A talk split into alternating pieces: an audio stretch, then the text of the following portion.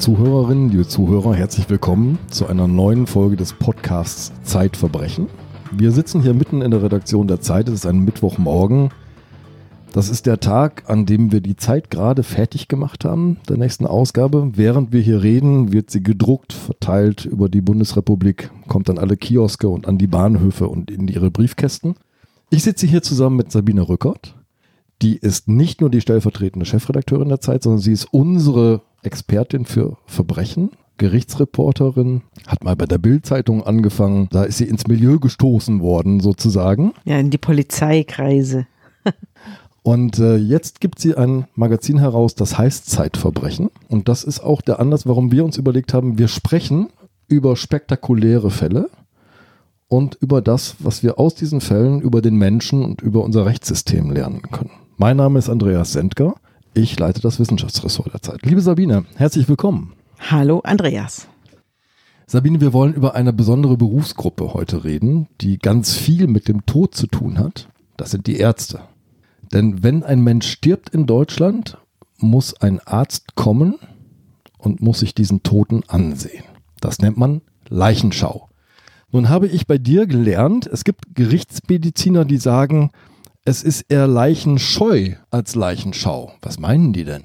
Ja, die wundern sich natürlich in ihren Obduktionssälen, warum sie immer wieder auf äh, Menschen treffen, die ein Messer in der Brust haben oder vergiftet worden sind, erwürgt worden sind, erschlagen worden sind. Aber im Totenschein steht natürlicher Tod, Herzversagen. Es gibt so einen unfassbaren Fall, den erwähnst du ganz lässig irgendwann mal in einem Nebensatz. Da sagst du, da gibt es diesen Leichenbestatter, der leichenbleich sozusagen einen Toten abliefert in der Rechtsmedizin, der hat elf Messerstiche. Ja, das hat mehrere Gründe. Zum einen ist ein Messerstich manchmal gar nicht so leicht zu erkennen. Nein. Ja, weil sich die Wunde durch irgendwelche ähm, thermischen äh, Einflüsse oder durch äh, Einflüsse des, der Liegezeit oder weiß der Teufel was wieder schließt. Also oder kaum sichtbar ist. So einfach ist es manchmal nicht. Aber worum es ja uns heute geht, ist die Tatsache, dass die Ärzte häufig nicht so genau hingucken, wenn sie die Leichenschau machen. Ich muss sagen, das nicht entdeckte Tötungsdelikt ist eines meiner Lieblingsthemen, weil es so viele verschiedene Facetten hat und weil man eben so wahnsinnige Geschichten erzählen kann, wenn es dann doch wirklich ans Licht kommt. Und dann kommt es meistens in der Rechtsmedizin ans Licht oder auf eine ganz andere verrückte Weise. Wir werden heute noch darüber reden. Liebe Zuhörerinnen und Zuhörer, dafür möchte ich Sie jetzt erstmal aufs Land entführen. Das Land als Tatort. Ein Bauernhof im Westfälischen. Der Sohn des Altbauers beugt sich über eine Maschine und bekommt einen Schlag von hinten. So ist es. Ein Schlag von hinten, an dem er aber nicht stirbt. Sondern der Schlag wurde mit einem schweren, entweder einem Schraubenschlüssel oder einem anderen schweren Gerät aus der Werkzeugkiste ausgeführt. Vielleicht war es auch ein Hammer. Der Täter war der Vater und er schlug seinen Sohn mit aller Macht auf den Kopf oder die Schulter. Auf jeden Fall traf er ihn und der junge Mann entkam äh, der Aggression seines Vaters und ging in Behandlung ins Krankenhaus, ließ sich das angucken und ging dann zur Polizei. Und bei der Polizei zeigte er seinen Vater an wegen Körperverletzung. Es war ein sehr, sehr schlechtes Verhältnis seit vielen Jahren zwischen dem Jungbauern und dem Altbauern. Es ging auch um die Übergabe des Hofs. Und er sagte, ja, und außerdem ist bei uns schon mal einer zu Tode gekommen auf dem Hof. Es ist zwei Jahre her. Das war ein Freund von ihm. Das war ein Freund von ihm, der mhm. auf dem Hof in eines Winters tot auf dem Eise lag. Also es und war richtig äh, strenger Winter, es hatte gefroren, es gab ähm, so gefrorene Eispfützen auf dem Hof, man kann sich das so richtig vorstellen. Ja, und da und lag der junge wurde Mann. Diese Tote aufgefunden. Da wurde der Tote aufgefunden weil er noch relativ jung war, war es natürlich nicht selbstverständlich, dass er irgendwie tot da liegt. Also nahm man ihn mit und machte eine Leichenschau. Es kam ein Arzt und ein Kriminalbeamter, machten die Leichenschau diesmal sogar zusammen was ungewöhnlich ist. Normalerweise macht es der Arzt alleine. Man untersuchte ihn auch relativ ausführlich. Also man hielt sich an alle Vorschriften, die die Leichenschau so vorhält. Also man zog ihn aus und untersuchte alle Körperöffnungen bei hellem Licht und so weiter, fand aber nichts. Der Tote war intakt. Er also er hatte, hatte nur, natürlich Spuren. Er hatte, er hatte ein unglaublich dickes, zugeschwollenes rechtes Auge. Okay. Und da haben die beiden geschlossen, Arzt und Polizist, Der ist gestürzt. Der muss gestürzt sein, der hat sich den Kopf zerschellt an dieser Eisplatte.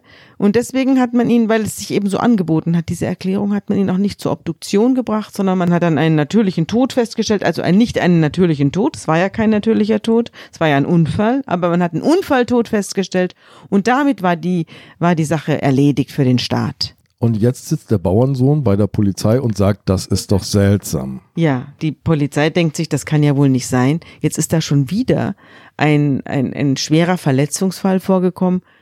Äh, vielleicht stimmte damals einfach mit dem Toten was nicht. Und sie schritten zur Exhumierung und holten den Toten wieder aus der Erde. Und jetzt brachten sie ihn in die Rechtsmedizin Münster und ließen ihn dort obduzieren. Und mit diesem Obduzenten habe ich gesprochen. Und was hat er gefunden? Der Obduzent hat die Leiche aufgeschnitten und dazu gehört ja auch, dass man die Kopfdecke kreisförmig aufsägt und den Schädel abhebt und das Gehirn herausnimmt. Das macht man bei jeder Obduktion? Ja, bei jeder Obduktion. Ah, ja. Bei jeder Obduktion.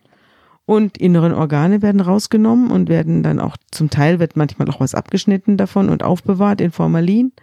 Und dann wird am Schluss alles wieder reingetan. Nicht, nicht immer in der richtigen Ordnung, aber davon ein andermal. Also jedenfalls hat man ihn obduziert und man nahm das Gehirn heraus, um es zu wiegen. Es war nicht mehr ganz frisch, aber der, Jung, der Mann hatte ja schon zwei Jahre im Erdgrab gelebt und auf einmal machte es Pling. Diese Obduktionstische sind ja aus Metall und das, auf diesem Metall gab es einen metallischen Klang. Ja. Und man stellte Als fest. Als Krimi-Gucker kann ich mir solche Obduktionstische vorstellen. Ja, ja, ja. richtig, genau. richtig. Mhm. Und auf einmal äh, lag auf diesem Metalltisch ein Geschoss. Also eine Gewehrkugel. Ein Projektil, ja. Ein Projektil. Ja. Und das war, gab natürlich der ganzen Sache ein anderes Gesicht. Man hatte ja geglaubt, der junge Mann sei auf eine Eisplatte gestürzt. Jetzt stellte man fest, dass er erschossen worden war. Und zwar mit Kopfschuss. Das Projektil Mhm. war durch das Auge eingedrungen. Mhm. Und der junge Mann hatte wohl offensichtlich noch so lange gelebt, dass dieses Auge anschwellen konnte Ja. zu einem gewaltigen Pfeilchen und zuschwellen konnte, so dass der untersuchende Arzt und der leichenbeschauende Polizeibeamte das Einschussloch nicht ge gesehen hatten und ein Austrittsloch gab's gab nicht. es nicht. Das, Mhm. das Projektil ist im Hirn stecken geblieben. Und so hatte man Ein sich komplett Mord. geirrt. Ein richtiger Mord. Aber ein versehentlicher, es war das Es falsche war, Opfer. Der Mord war nicht versehentlich, aber das Opfer war das Ja. falsche. Hat- Also der Bauer, der schon lange seinen Sohn los sein wollte, hatte einen Mörder gedungen, der diesem Sohn aufgelauert hatte und in der fahlen Dämmerung hatte ein junger Mann den Hof überquert und den hatte er erschossen. Im Glauben, es sei der Sohn des Bauern, also seines Auftraggebers, war aber nicht äh, so, sondern es war dessen Freund, der daraufhin verblich Und zwei Jahre später greift der Vater zur Eisenstange. Genau. Unfassbar. und äh, wurde dann auch Es verurteilt. gibt einen ganz berühmten Rechtsmediziner, Wolfgang Spann, der hat geschrieben, die Leichenschau erfordert hellseherische Fähigkeiten. Dieser Fall macht das ganz deutlich, oder?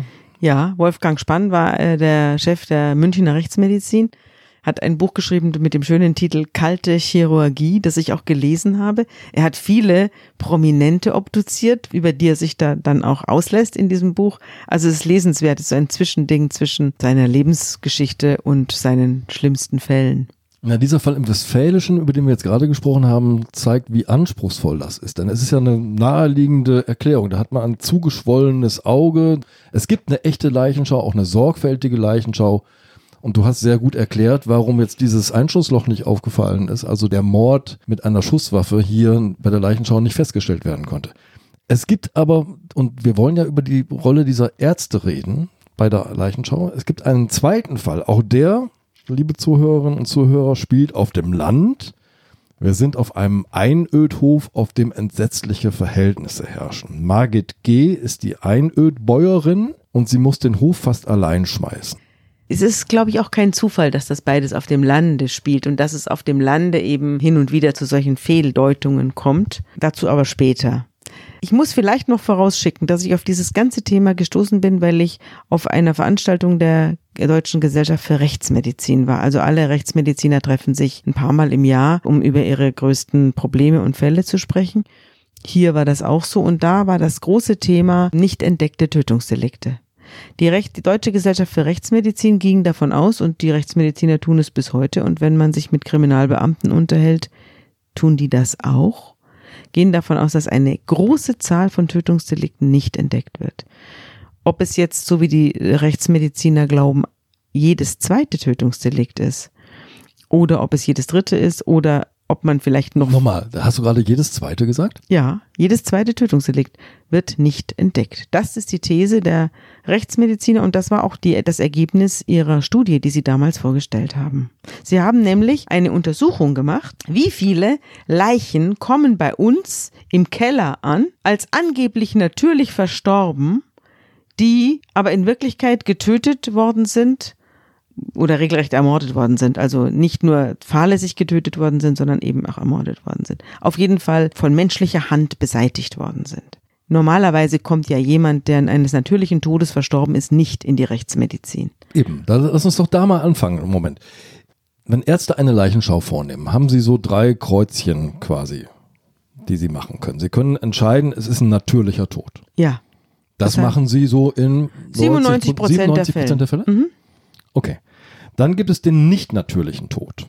Der nicht natürliche Tod, das ist klar erkennbar.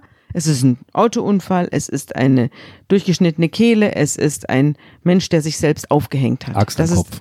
Ist, äh, ja, es ist entweder ein, ein Tötungsdelikt oder es ist ein Suizid oder es ist ein Unfall. Also ein nicht natürlicher Tod. Und dann gibt es das dritte Kreuzchen, das heißt ungeklärter Tod. Ja, ungeklärter Tod wird sehr oft angestrichen, wenn der Arzt, der dann zur Leiche eilt, nicht weiß, woran die Leiche gestorben ist. Bei dem, bei dem nicht natürlichen Tod sieht es im Prinzip jeder, dass hier was nicht stimmt.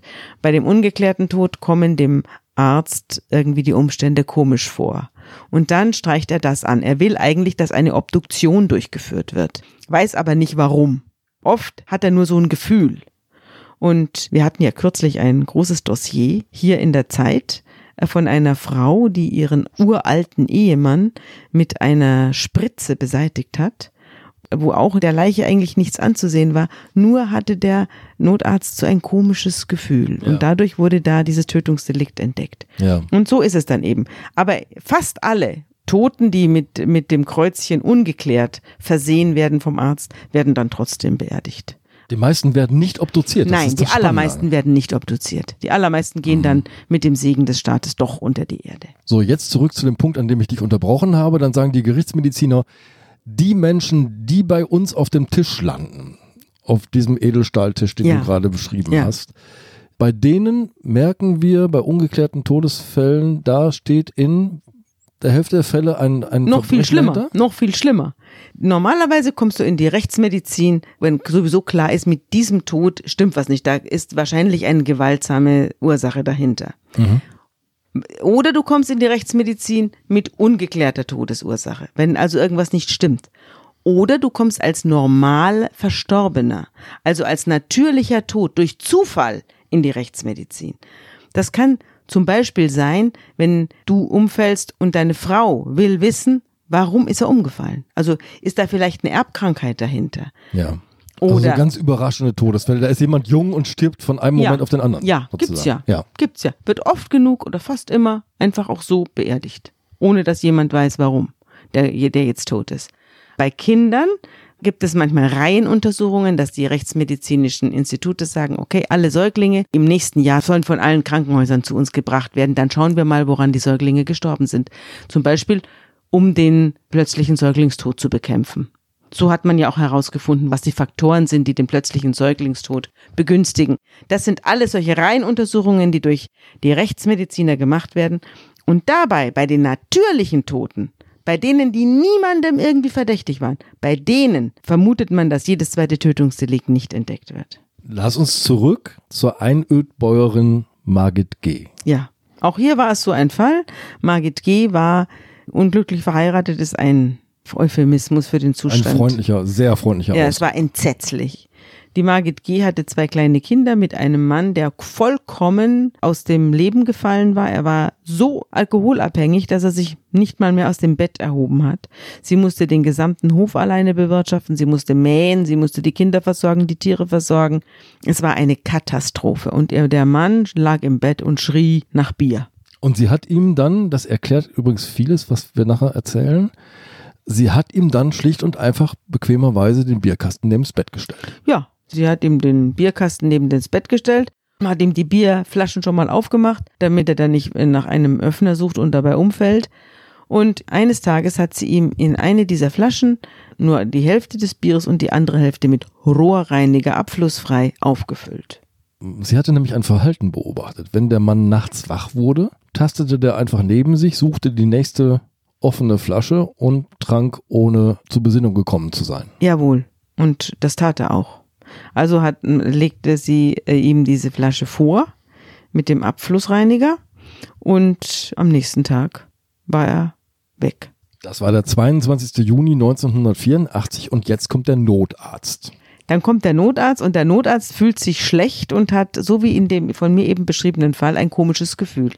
Der Notarzt kennt ja den Toten nicht, also kann er nicht mehr haben als ein komisches Gefühl. Aber dabei liegt doch alles nah. Da liegt ein Mann im Bett, der ist sichtbar Alkoholiker, schwer abhängig. Naja, ähm, aber er war noch keine 30. Mhm. Und da sollte man dann schon mal nachschauen, woran es liegt.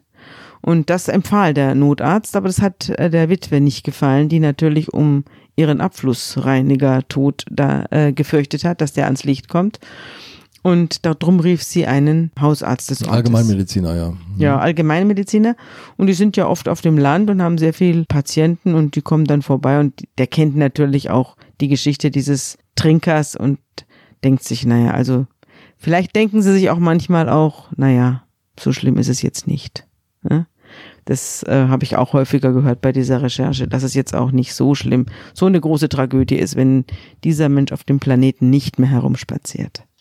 Naja, und dann steht im Totenschein natürlicher Tod. So war's und dann wurde er begraben und äh, vier Jahre später hatte die Frau wieder eine Leiche im Haus. Allerdings muss man dazu sagen, durch den Tod ihres Gatten hat sich ihr Los nicht entscheidend verbessert. Sie ist quasi vom Regen in die Traufe gekommen. Sie ist vom Regen in die Traufe gekommen. Sie hatte es nämlich nun mit dem Schwiegervater zu tun, der, mit dem sie jetzt allein auf diesem Hof lebte. Und der Schwiegervater hatte Geld, sie hatte keins, hat aber trotzdem alles alleine weitermachen müssen. Und der Schwiegervater hat sie dann auch noch bedrängt und sie musste sich dann sozusagen, wenn sie Geld haben wollte für den Hof, das durch sexuelle Dienste erkaufen bei dem Schwiegervater. Und eines Tages plünderte sie das Sparbuch des Schwiegervaters durch eine gefälschte Unterschrift. Das wird ihr später zum Verhängnis werden, darüber sprechen wir. Aber sie bringt, weil sie Angst vor ihrem Schwiegervater hat und Angst vor der Entdeckung, auch ihn um. Ja, es ist nämlich so, dass sie sein Sparbuch geplündert hat und die Bankbeamtin, die dieses Sparbuch verwaltet, der kommt die Unterschrift komisch vor. Und sie will also jetzt mit dem Inhaber des Sparbuchs, dem Schwiegervater, persönlich sprechen. Sie kommt auf den Hof, trifft aber nicht den Schwiegervater an, sondern seine Schwiegertochter. Und sagt, ja, mit der Unterschrift stimmt was nicht, ich muss mal mit dem Mann reden. Und die Schwiegertochter, der bricht der Schweiß aus, weil sie natürlich erkennt, sie ist jetzt dran und das wird jetzt eine Katastrophe. Und drum sagt sie, mein Schwiegervater ist sehr, sehr krank. Kommen Sie doch morgen wieder. Und dann sagt die Frau, ja, ich komme morgen wieder. Und dann ruft sie, weil sie eben auch morgen keine Lösung hat, diese Bankbeamtin abends zu Hause an und sagt, mein Schwiegervater ist jetzt so krank, der ist im Krankenhaus, den können Sie gar nicht besuchen. Und dann sagt die Bankbeamtin, doch, ich fahre ins Krankenhaus und besuche ihn da. Und dann weiß die Schwiegertochter, sie muss jetzt irgendwie etwas tun, damit das nicht rauskommt und tut Abflussreiniger in das Bier für den Schwiegervater. Der trinkt auch. Der trinkt auch, aber er merkt es. Er ist nicht so von Sinnen, dass er das abflussfrei ohne weiteres schlucken würde. Das ätzt ja auch fürchterlich. Also spuckt das aus und die Schwiegertochter jetzt aber in Fahrt geraten, nimmt eine Flasche und haut sie ihm auf den Kopf. Und als er besinnungslos zu Boden geht, erwürgt sie ihn. Und wieder kommt der Notarzt.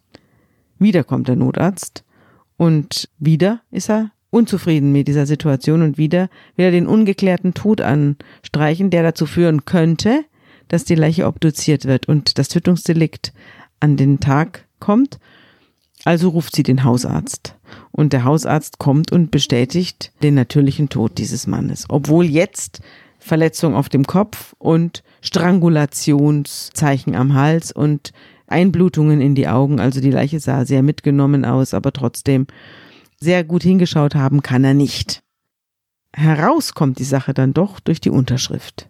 Weil Denn die, die, Bankangestellte lässt nicht locker. Die Bankangestellte lässt nicht locker und als jetzt der Inhaber des Kontos auch noch tot ist, gibt es Ermittlungen der Polizei, in deren Folge die Frau alles gesteht. Auch den Abflussfreitod ihres Gatten vier Jahre zuvor.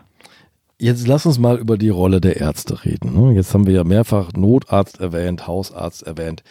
Für Notärzte stelle ich mir das schwer vor. Die kommen in so eine Situation rein, die kennen die Umstände nicht, die ähm, kennen die Familie nicht, die kennen die Patienten nicht. Die müssten ja jetzt eigentlich anfangen, rumzufragen, nach Medikamenten zu suchen, Vorgeschichten zu erfragen. Genau, müssten sie. Es ist ja auch oft so, dass sie an einen Ort kommen, wo der Betroffene gar nicht zu Hause ist. Der bricht auf der Straße zusammen oder im Park beim Joggen oder manchmal eben dann auch zu Hause. Jedenfalls, er, sie kommen in eine Situation, wo sie über den Mann oder über die Frau, die sie davor finden, überhaupt nichts wissen. Und dann sollen sie erkennen, ob dieser Tod natürlich ist oder nicht. Das kann kein Mensch. Man kann ja nicht reingucken. Und wir haben eine Obduktionsrate von etwa, ich glaube sogar unter einem Prozent in Deutschland.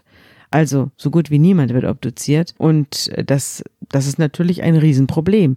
Woran soll er jetzt wissen, woran der gestorben ist? Also kann er nur gucken, wenn der Tote zu Hause ist, was im Medikamentenschrank ist. Und er kann fragen bei den Mitbewohnern, der Ehefrau oder was, was hatte der denn? Oder er dann- versucht den Hausarzt zu erreichen. Das ist noch die beste Methode, dass man, dann ist man schon zu zweit. Wenn man die Ehefrau fragt, dann sollte man aufpassen, denn wie wir aus der allerersten Folge unseres Podcasts gelernt haben, die potenzielle Täterin hat er dann vor sich stehen.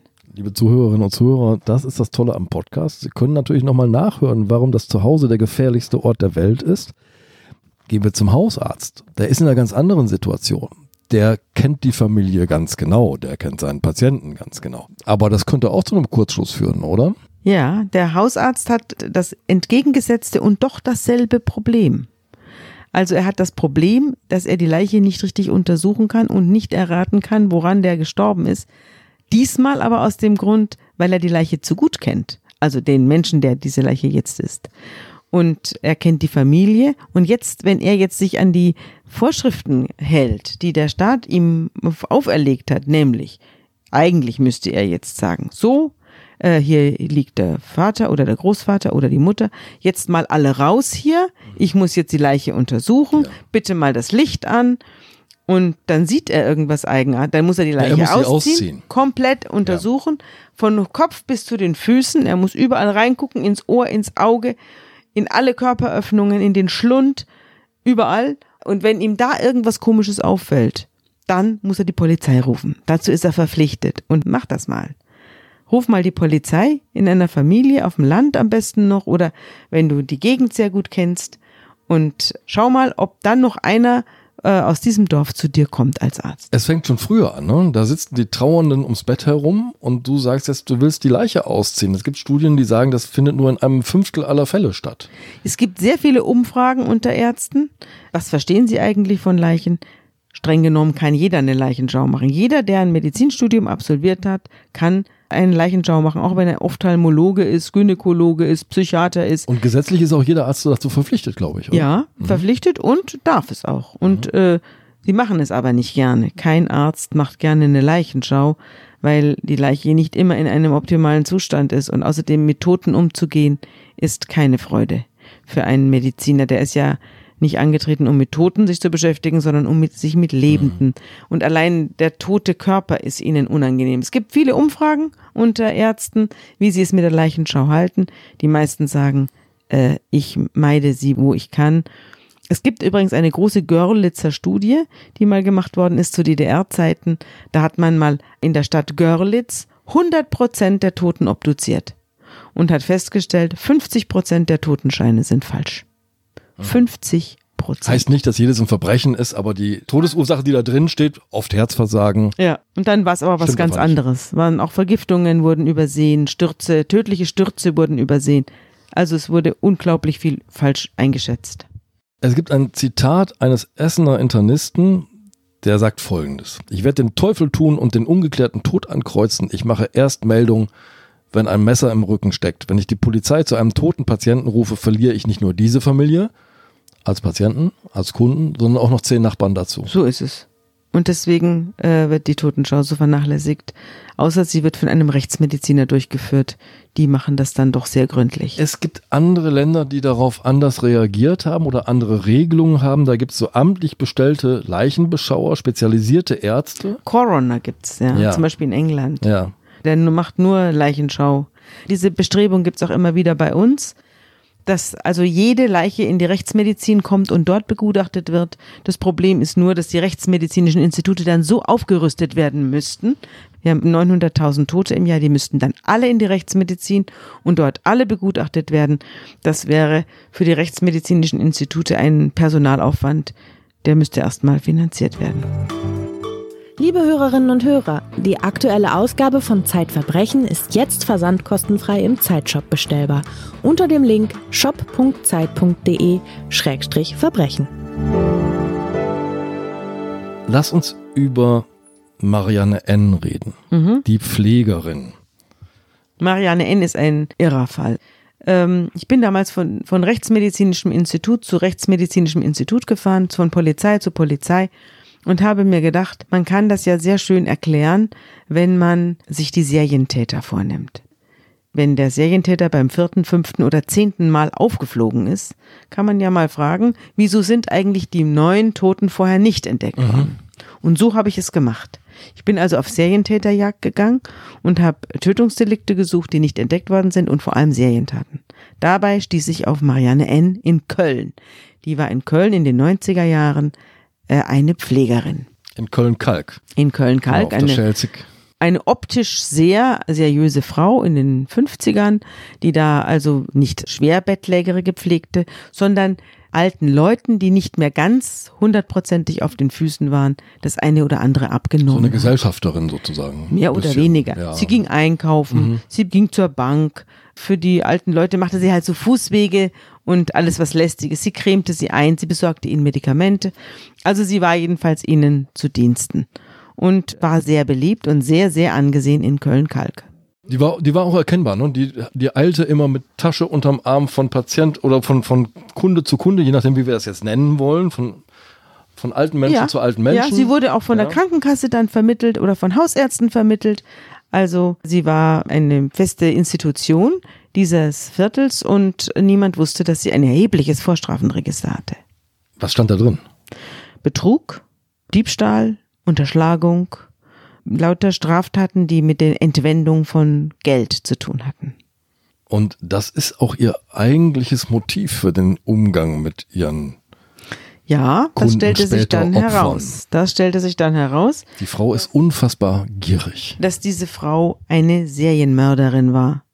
Das kam in den 90er Jahren dann ans Tageslicht, als eine Familie irgendwann mal so alarmiert war, dass sie die Polizei rief. Aber sie ist damit lange durchgekommen, weil es sich natürlich auch um eine Patientengruppe handelte und um eine Opfergruppe, äh, bei der der Tod immer mal eintreten kann. Die sie Leute sucht sich alte waren ja Menschen, nicht ne? jung. Die, viele sind über 80 und so. Genau. Und sie hat eine ganz perfide Strategie. Es gelingt ihr nämlich sozusagen, ihre Opfer zunächst mal zu isolieren. Ja, sie war, hat gearbeitet wie eine Spinne. Sie hat sich erstmal Patienten ausgesucht, die Geld hatten. Es waren ältere Damen, manchmal der eine oder andere Herr war auch dabei, aber es waren vor allem ältere Damen mit einem Sparbuch, mit Schmuck, mit auch mit Liegenschaften, also mit Häusern. Und äh, bei Am denen besten sind ältere Damen, die der Bank misstrauen und das Bargeld zu Hause liegen. Genau, es waren Leute, die sehr misstrauisch waren. Sie hat sich sehr, sehr interessanterweise eben die Misstrauischen ausgesucht. Die hatten, und die Geizigen, die hatten natürlich viel Geld. Und da hat sie sich dann unentbehrlich gemacht. Da war sie die Liebe selbst und äh, kam da äh, jeden Tag vorbei und auch am Wochenende noch, wenn es sein musste und war auch für Gespräche offen. Nur stellte sich dann mit der Zeit heraus, dass diese Leute ihre sozialen Kontakte zu ihren Nachbarn, zu ihren Freundinnen, zu ihren Kindern, zu ihren Vermietern, zu allem, was sie vorher so hatten, nach und nach verloren. Also die vereinsamten auf eine ganz rätselhafte Weise, weil Frau N wollte nicht, dass so viel, dass die Kinder so viel da unterwegs sind im, im, in der Wohnung. Sie wollte nicht, dass die Vermieterin den Schlüssel hat, sondern sie wollte ihn selbst haben. Sie wollte nicht, dass die Nachbarin die Bankvollmacht hat, sondern irgendwann hatte sie sie selbst. Und irgendwann war das, war, war der alte Mensch innerhalb eines Jahres, halb, zwischen einem halben und einem ganzen Jahr, komplett auf diese Pflegerin fixiert. Die hatte den Schlüssel, die hatte die Bankvollmacht, die hatte die gesamte Generalvollmacht über diesen Menschen. Und manchmal auch schon ein Erbe in der Tasche. Manchmal war sie auch schon als im Testament als, als Erbin eingesetzt. Ja. Und dann kommt ein Medikament ins Spiel, das heißt Truxal. Ja, Truxal ist ein sogenanntes Antityrannikum. Das wird in der Psychiatrie eingesetzt, wenn Leute durchdrehen, psychisch Kranke oder Angstpatienten. So eine milchige Flüssigkeit, die wird verabreicht und die stellt dann die Leute ruhig. Und wenn man das alten Menschen gibt und wenn man ihnen zu viel davon gibt, dann fallen die ins Koma. Sie sterben dann nicht an der, äh, an dem Drucksal selbst, sondern sie sterben an einer Lungenentzündung, die sich dann durch das lange Liegen und das flache Atmen einstellt, und zwar relativ rasch. Je nachdem, wie viel Drucksal verabreicht worden war, starben die alten Damen dann über Nacht oder manchmal wurden sie eben auch noch von den Kindern entdeckt und in die Klinik gebracht und dann starben sie starben dort. In der Klinik. Ja, nach einigen Tagen. Aber alle starben an Lungenentzündung, keine starb an Vergiftung. Und deswegen fiel das nicht auf. Sechsfacher Mord, das steht am Ende unter dem Urteil, zweimal lebenslänglich. Und das fällt Ärzten nicht auf, Hausärzten nicht auf, Klinikärzten nicht auf, da hat niemand Fragen gestellt.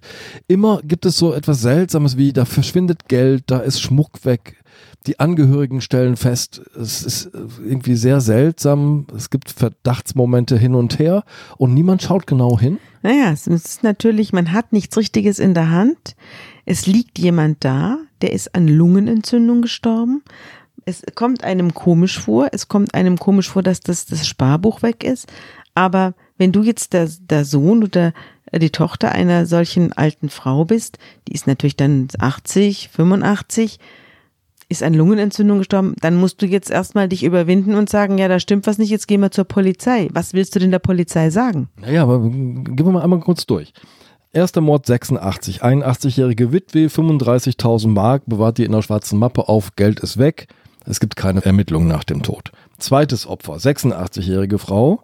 Das Geld ist weg, Schmuck verschwunden, die Verwandten gehen zur Polizei ohne Erfolg. Ja, weil die Polizei sagt, ja, die wird es wohl irgendwo verschenkt haben.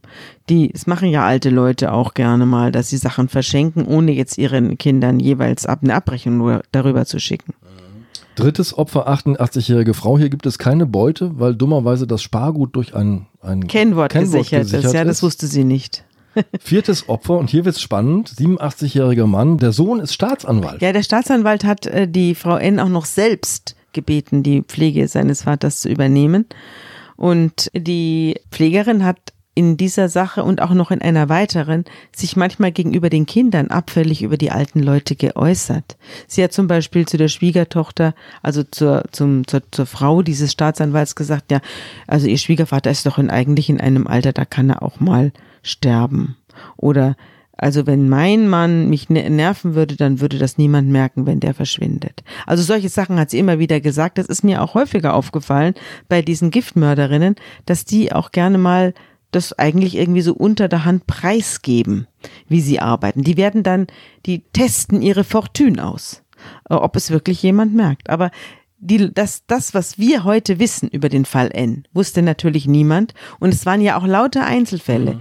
Jetzt in der Gesamtschau wenn man ihr ihre Vorstrafen sieht, wenn man das Schicksal ihrer Patientenschaft sieht und das alles in der Gesamtschau, ist es eigentlich, also es springt ins Auge, es erschlägt einen förmlich. Aber dadurch, dass alle einzeln waren und keiner vom anderen wusste, dadurch ist es niemandem aufgefallen. Es starben eben alte Leute. Aber wie ist sie dann überführt worden?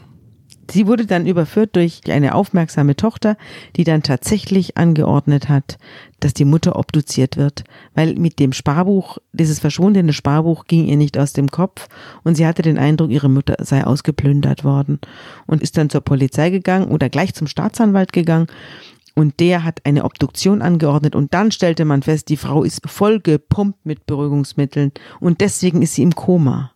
Und dann gab es eine große Exhumierungsaktion und man holte 17, 18, 19 äh, Tote aus dem Erdreich.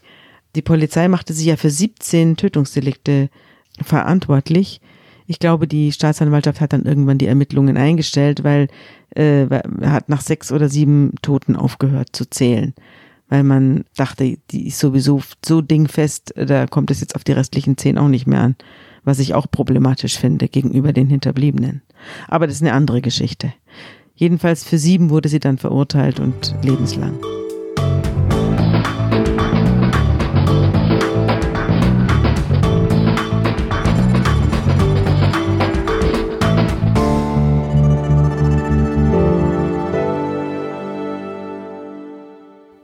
Bleiben wir bei mordenden Frauen. Gift, das ist so ein, äh, Ja. eine Frauentatwaffe. Das ist mir auch aufgefallen, dass ich ähm, bei den nicht entdeckten Tötungsdelikten dieses Ungleichgewicht zwischen den Geschlechtern nicht gefunden habe. Also ich habe relativ viele Täterinnen entdeckt. Und bei nicht entdeckten Tötungsdelikten hat man es eben häufig mit Gifttaten zu tun, weil zwischen der Verabreichung des Giftes und dem Eintritt des Todes eben immer Zeit verstreicht und es eben auch keine wirklichen Beschädigungen gibt. Also den, bei den allermeisten Giften liegt eben einer nur still da. Die Witwe, Maria V. Ja, die Blaubeerwitwe. Die Blaubeerwitwe. Das Wir erklären- wir, Blaubeermariechen. wir klären gleich auf, warum. ähm, sechsfache Mutter, dreifache Großmutter, wird am 20. September 1984, da ist sie 68 Jahre alt, wegen dreifachen Mordes und zweifachen Mordversuches zu dreimal lebenslänglich und 15 Jahren Haft verurteilt. Mhm. Die hat in 20 Jahren fünf Menschen ums Leben gebracht. Entdeckt wird sie, als sie ihren letzten Ehemann Bernhard V. am 29. November 82 ums Leben bringt. Das heißt, an dem Tag wird sie noch gar nicht entdeckt. Zunächst möchte ich klarstellen, dass sie fünf Morde begangen hat, auch gestanden hat, dass sie aber nur wegen dreier Morde verurteilt worden ist und zwei wurden als Mordversuch gewertet, weil man ihr den Mord nicht mehr nachweisen konnte. Da hatte man nur das Geständnis. Das war aber so lange her, dass die Leichen nichts mehr hergegeben haben, was gab einen keine Nachweis. Spuren Es gab keine Spuren. Deswegen. Mordversuch. Ja. Entdeckt wurde sie, weil sie ihre Schwiegertochter bedroht hat. Das war ein, das Fortune. Wir haben ja gerade vom Ausreizen der Fortune äh, geredet. Sie hat ihre Schwiegertochter, die drauf und dran war, ihren Sohn zu verlassen, äh, damit bedroht, wenn sie den Sohn verließe, dann würde es ihr nicht gut ergehen, dann würde es ihr so gehen wie ihren Ehemännern. Also wie den Ehemännern der Frau Senior. Und daraufhin wurde die unruhig und ging zu einem Anwalt und der Anwalt rief die Polizei und sagte, meine Mandantin fühlt sich bedroht. Die Schwiegermutter hat nämlich mehrere Ehemänner gehabt, die alle auf einmal verstorben sind. Und jetzt hat sie meine Mandantin bedroht, dass es ihr ähnlich ginge. Schauen Sie doch mal nach, was da los ist. Und dann holte man die Witwe auf die Wache und als sie sich dort in Widersprüche ver Sprüche verwickelte, holte man die Toten aus dem Grab und stellte fest, die letzten drei Männer sind also nicht eines natürlichen Todes verstorben, wie der Hausarzt bescheinigt hatte, natürlicher Tod, sondern waren vergiftet worden. Und zwar mit dem Mittel E E605. Drei Tote, zwei davon, mit denen war sie verheiratet, einer war ein Lebensgefährte. Jedes Mal kommt der Hausarzt, sagt natürlicher Tod durch Herzversagen. In einem Fall sind es Klinikärzte, da ist der Mann in eine Klinik eingeliefert worden und die sagen Tod durch Herzversagen. E E605. E605 wird als Gift gekennzeichnet. erkennbar gekennzeichnet. Inzwischen ist es verboten. Man darf es überhaupt nicht mehr haben in Deutschland. Da, also außerhalb Europas gibt es noch, aber in Deutschland ist es verboten worden 2002, soweit ich weiß. Und zu dem Zeitpunkt, an dem unsere Geschichte mit dem Blaubeermariechen spielt, äh, ist E605 noch available, also man kann es noch kaufen, man muss allerdings den Ausweis zeigen und man muss eine Begründung dafür haben. E605 ist ein Pflanzenschutzmittel und ist auch zum Töten von Wirbeltieren wird es eingesetzt. Mäuse, alles, was die Nutzpflanze bedroht. Und E605 wurde 1944 erfunden und ist extrem giftig. So giftig, dass man es auch, wenn man es auf die Pflanze sprüht, mit, eigentlich mit einem Atemschutzgerät machen muss, weil es auch über die Atemwege eindringen und schwere Schäden anrichten kann. Nun, dieses E605 stand aber früher in den 50er, 60er, 70er Jahren in jedem zweiten Haushalt rum, ist geschmacklos, geruchlos, ein absolut tödliches Gift. Und als man dann gemerkt hat, dass damit die, also Leute sich reihenweise umbringen, und auch andere umbringen. Gegenseitig umbringen. Ja, gegenseitig Mhm. umbringen. Berühmter Fall 1952, der erste Serienmord mit E605.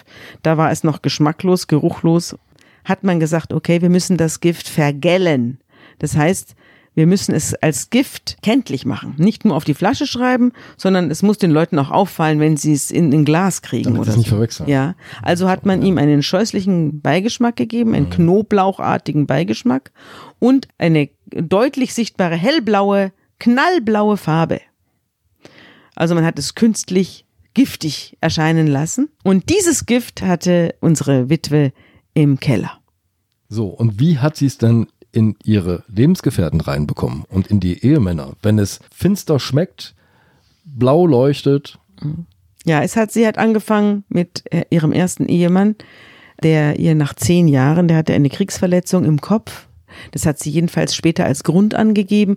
Er hatte eine Kriegsverletzung im Kopf und war, wurde also, da diese Kriegsverletzung keine Ruhe gab, es war ein Splitter, der herumwanderte im Kopf und der hat ihn psychisch beeinträchtigt. Also er wurde, ja. er wurde, er wurde unerträglich im Umgang. Er war äh, ständig schlecht gelaunt. Er hatte einen Aufräumfimmel. Er hatte mehrere Ticks und Schrullen krankheitsbedingt entwickelt, die diese Frau zum Wahnsinn getrieben haben. Und dann hat sie beschlossen, ihn zu vergiften. Er hat, sie wollte nicht sich scheiden lassen. Erstens war das ihr innerlich zuwider und zweitens wollte sie auch nicht auf sein Vermögen verzichten.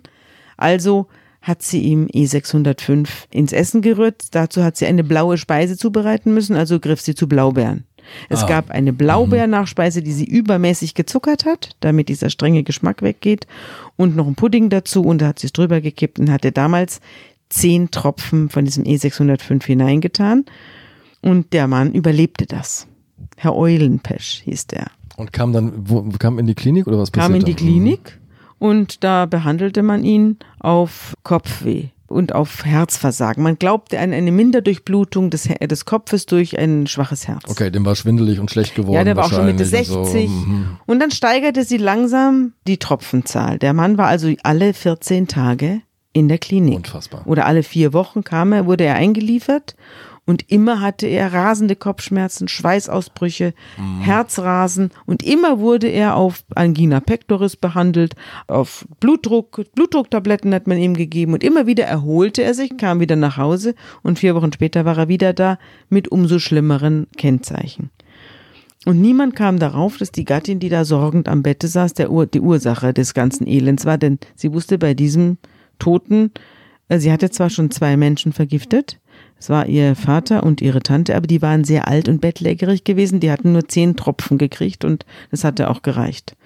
Aber jetzt hatte sie einen zwar kriegsversehrten, aber doch sehr zähen und rüstigen Mann vor sich und der hat mit zehn Tropfen war es nicht getan, also musste sie die Dosis erhöhen. Dosis erhöhen. Und niemand merkte es, nur ein schwarzer Arzt aus Afrika. Der sprach eines Tages unsere Witwe an und sagte, sagen Sie mal, hat dieser Mann Gift bekommen? Mir kommt das vor, als sei der vergiftet worden. Und da machte sie ein Riesentheater und sagte, unglaublich, was hier mir hier vorgeworfen wird und hat den so bedroht und äh, mit einem Skandal gedroht, dass hier die, äh, die, die Hinterbliebenen sozusagen oder die trauernden äh, Angehörigen äh, werden jetzt hier blöd, noch blöd angeredet im Krankenhaus. Das hat sie so, äh, so gekonnt gemacht, diesen Mann zu verunsichern, dass der davon abließ und sie konnte weiter ihre Tests durchführen. Und bei 20 Tropfen hat sie dann tatsächlich es erreicht, dass ihr Mann, das, das war jetzt das siebte oder achte Mal, dann tot im Sessel saß. Und sie hat dabei abgespült. Ganz besonders akribisch hat sie die Nachtischschälchen abgespült. Das war 76, 80, 1980. War ihr Lebensgefährte dran, das war Herr Öckerseifer. Von dem hatte sie sich Geld geliehen und äh, hatte kein Interesse daran, das zurückzugeben. Sie hat, äh, war ständig in erheblicher Geldnot, weil sie ihre Kinder über alles liebte. Das war ihre andere Seite. Sie hat für ihre Kinder alles getan. Und diese Kinder waren ihr ein und alles. Deswegen auch das Bedrohen der Schwiegertochter, als sie sich anschickte, den Sohn zu verlassen. Herr Ökerseifer wurde auch mit 20 Tropfen beseitigt. Auch wieder mit der bewährten Nachspeise. Auch diesmal kam der Hausarzt und äh, sah ihm ins gebrochene Auge und sah, stellte fest, da ist nichts mehr zu machen, wird wohl ein Herzschlag gewesen sein. Und auch da stand der Herztod dann bei der Todesursache. Genauso wie beim letzten Ehemann, dann zwei Jahre später. Genau. Beim letzten Ehemann war sie schon so routiniert, da merkte überhaupt niemand mehr was. Und da ging sie dann auch inzwischen einkaufen. Also sie hat dann den Mann vergiftet und nach dem Nachtisch ist sie dann einkaufen gegangen. Als sie wiederkam, war die Sache erledigt. Und wenn sie dann ihre Schwiegertochter nicht so bedroht hätte, dann würde sie, na heute nicht mehr, sie ist wahrscheinlich nicht mehr am Leben, aber sie hätte dann noch weitere Taten begangen, möglicherweise. Jedenfalls, als man sie festnahm, war sie schon wieder mit einem Herrn zugange, den sie über eine Kontaktanzeige kennengelernt hatte und mit dem sie sich gerade anschickte, eine Weltreise zu machen. Von dem sie aber versicherte, der wäre garantiert nicht durch ihre Hand gestorben. Ganz sicher nicht.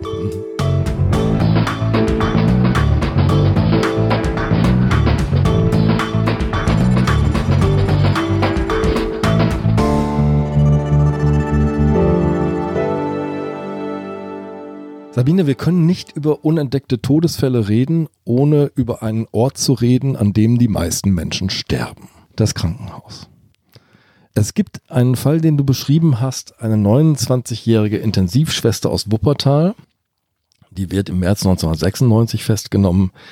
Die Staatsanwaltschaft wirft ihr vor den Mord an 17 Patienten zwischen 69 und 82 Jahren. Und ähm, diese Schwester greift zu einem Mittel, das schwer nachweisbar ist und zu einem sehr natürlich aussehenden Tod führt, nämlich Kaliumchlorid. Ja. Äh, Kaliumchlorid ist, wird im, ist im Körper nicht nachweisbar. Es ist, also das Problem ist, Ärzte, Pflegepersonal, Schwestern äh, werden von Staatsanwälten als privilegierte Tätergruppe bezeichnet, weil sie erstens sehr große Kenntnisse haben über Medikamente, die verabreicht werden können, ohne dass das größere Spuren hinterlässt. Und zum Zweiten haben sie die Möglichkeit, jedenfalls die Ärzte, dann die entsprechenden Totenschein auszustellen. Ja, also man kann jemanden beseitigen und hinterher den natürlichen Tod bestimmen. Ja. ja, und das wird sicherlich auch äh, gemacht. Da bin ich mir ganz, ganz sicher. Der Mord im Krankenhaus ist ganz besonders perfide und ist sehr schwer aufzudecken, denn all diese Menschen im Krankenhaus gelten ja als die Guten, die Helfenden. Ja, und die, die Leute, die Leben retten. Die, die Leben retten. Sie haben, man hat einen Nimbus, die Krankenschwester, der Krankenpfleger, ganz besonders der Arzt, haben ja einen lebensrettenden Nimbus. Und äh, dann kommt dazu, dass sie eben diese speziellen Kenntnisse haben. Und es ist, ähm, und sie haben es oft eben auch mit Personen zu tun, die tatsächlich nur noch am seidenen Fädchen hängen. Also wir haben ja jetzt diesen berühmten Fall des Krankenpflegers im Raum Bremen. Nils H. Nils ja. H. Äh, Genannt der, das Delmenhorster Monster. Ja, äh, der jetzt auch wieder vor, vor Gericht steht. Die Staatsanwaltschaft schickt sich an, ihm 330 Tötungsdelikte nachzuweisen. Seine Absicht soll nicht gewesen sein, sie zu töten, sondern sie re zu reanimieren, um dann als Held äh, und als Re Lebensretter dazustehen. Also er hat ja, sie der benutzt. greift nicht zu Kaliumchlorid, sondern zu Gilorhythmal. Ja. Das ist ein Mittel, das ähm, das Herz aus dem Rhythmus bringt. Ja. ja. Und immer wenn sie dann an der Schwelle des Todes standen, hat er sie zurückgeholt und hat sich dann als Held das war das eigentliche Motiv, oder? Feiern lassen. Ja, er hatte das Gefühl, er sei nichts wert und er müsse jetzt hier irgendwie als Lebensretter in Erscheinung treten, um äh, persönliche Anerkennung zu ernten und da, hat dazu diese schwerkranken Leute benutzt. Da gibt's auch diese familiäre Vorgeschichte. Ich glaube, sein, sein Vater ist Krankenpfleger. Seine Mutter Krankenschwester. Ja. Ja, sie kommt also. Und er, er erlebt eigentlich so das Sozialprestige dieses Berufs. Ja, seine ja. Eltern werden sehr geschätzt, sozusagen. Wie gesagt, die gehören zu den helfenden ja. Menschen, zu den lebensrettenden Menschen. Ja. Na, wir werden sehen, er hat ja schon mal lebenslang jetzt bekommen. Und äh, jetzt wurden ja weitere, in, in früheren Arbeitsstätten und anderen Krankenhäusern wurden ja jetzt weitere Taten aufgedeckt. Jetzt wird es einen zweiten Prozess geben. Aber das ist doch das perfide an dem ganzen System, muss man sagen. Also erstens, Krankenhaus, da fallen Tote nicht auf. Ja. Weil es gibt so viele davon. Ja. So. Zweitens, der Beruf ist ausgeprägt positiv belegt. Ja. Drittens, wenn man einen Verdacht erregt innerhalb des Systems, versucht das System sich möglichst schnell zu reinigen. Welcher Krankenhausdirektor, welcher Professor einer Station möchte einen Mordverdacht auf seiner Station lasten haben? Die versuchen natürlich sofort die Reihen zu schließen und äh, das, das Problem, wenn es überhaupt äh, wahrgenommen wird, dann möglichst geräuschlos aus der Welt zu schaffen. Aber bei Nils H. ist das völlig verhängnisvoll. Also bevor er in Delmenhorst mordet, nachgewiesenermaßen jetzt, ist er in Oldenburg, da fällt er schon auf auf der Intensivstation und dann wird er erstmal von der Intensivstation in die Anästhesie versetzt, ohne dem Anästhesisten zu sagen, pass Warum? auf, da kommt jemand, der ist seltsam. Und dann wird er weggelobt. Dann kriegt er ein Bombenzeugnis. Ein Bombenzeugnis, er wird sozusagen nach dem St. Florians Prinzip, wird er in die Welt hinaus entlassen, nur damit man ihn los hat, ohne einen Skandal. Den Skandal hat man dann jetzt natürlich trotzdem. Und dieses, diese Angst vor dem Skandal ist, äh, hat schon manchen Mörder gedeckt, der in der im Krankenhauswesen unterwegs gewesen ist. Das ist eigentlich immer ein Muster. Es gibt ja auch den berühmten Psychologen Maisch, heißt er mit Nachnamen, der ist längst verstorben, ein, ein Kriminalpsychologe, der mit solchen Krankenhaustätern gearbeitet hat und die analysiert hat und befragt hat und der immer nach diesen Mustern geschaut hat, nach denen die äh, psychisch beschaffen sind, nämlich immer die Anerkennung haben wollen. Das, es geht immer darum. Und auf der anderen Seite ein System, das nicht zulässt, dass man wirklich hinguckt oder dass irgendetwas gemeldet wird. Und das ist kein Zufall, dass es fast immer Neulinge, Anfänger, freiwilliges soziales Jahr, also irgendwelche Greenhorns, die noch, noch nicht die Tomaten auf den Augen haben, die sind es in der Regel, die sowas aufdecken oder dann irgendwann mal zu irgendeinem Professor gehen und sagen, hören Sie mal, da stimmt was nicht. Aber die brauchen ein dickes Fell, oder? Denn im Fall dieses Todesengels aus Wuppertal war es so, genauso wie du schilderst, zwei junge Pfleger, denen fällt diese, diese Pflegerin auf, finden die seltsam, ja, und was da kriegen einen auf passiert den Deckel. und gehen zur, zur leitenden Ärztin und die gibt ihnen einen auf den Deckel. Ja, Genau. gingen einen auf den Deckel und dann sind sie aber doch zur Polizei gegangen. Serienmörder im Krankenhaus gibt es eine ganze Reihe. Der erste war, glaube ich, Rudi Z. 1973 auch in Wuppertal. Es gibt einen Serienmörder, der mir aufgefallen ist, weil der Lauf seines Lebens ist quasi so etwas wie eine unfassbar ironische Pointe, die man sich gar nicht im wahren Leben vorstellen kann. Der Pfleger Wolfgang L., der spritzt 1990 in der Psychiatrie Gütersloh zehn Patienten Luft in die Venen. Ja, Auch so eine Methode, die auch so eine Methode, die habe ich damals ist. auch recherchiert, ja. Das ist, äh, war auch das gleiche Motiv. Es ist quasi ein Nils H. in anderer Umgebung. Und er hat es mit Luftinjektionen, dann Kaliumchloridinjektionen. Manchmal tun sie auch Wasser in den Beatmungstubus und ertränken ihre Patienten dadurch. Die sind ja so schwer krank, dass sie sich nicht wehren können. Manchmal merken sie es auch gar nicht, weil sie im Koma liegen. Das sind die äh, Methoden. Wolfgang ist überführt worden, Ja. war im Gefängnis und jetzt kommt die Pointe. Weißt du sie noch? Nein. Als man ihm wieder begegnet ist und er wiederentdeckt wurde, verkaufte er Lebensversicherungen. Liebe Sabine, unentdeckte Todesfälle, das wird uns bestimmt noch das ein oder andere Mal beschäftigen, wenn wir hier zusammensitzen und miteinander Oh reden. ja, da bin ich sicher. Da können wir, da auf, in diesem Podcast werden wir da immer wieder darauf zurückkommen, denn ich habe sehr, sehr viele Fälle von nicht entdeckten Tötungsdelikten ausgegraben und habe darüber auch in der Zeit geschrieben. Und ich habe da noch einige wirklich interessante Geschichten, die allerdings dann nicht mit, nichts mit Ärzten zu tun haben, sondern wo andere Ermittlungslöcher im staatlichen Ermittlungssystem existieren. Und liebe Zuhörerinnen und Zuhörer, wir hoffen, dann sind Sie wieder mit dabei. Ja.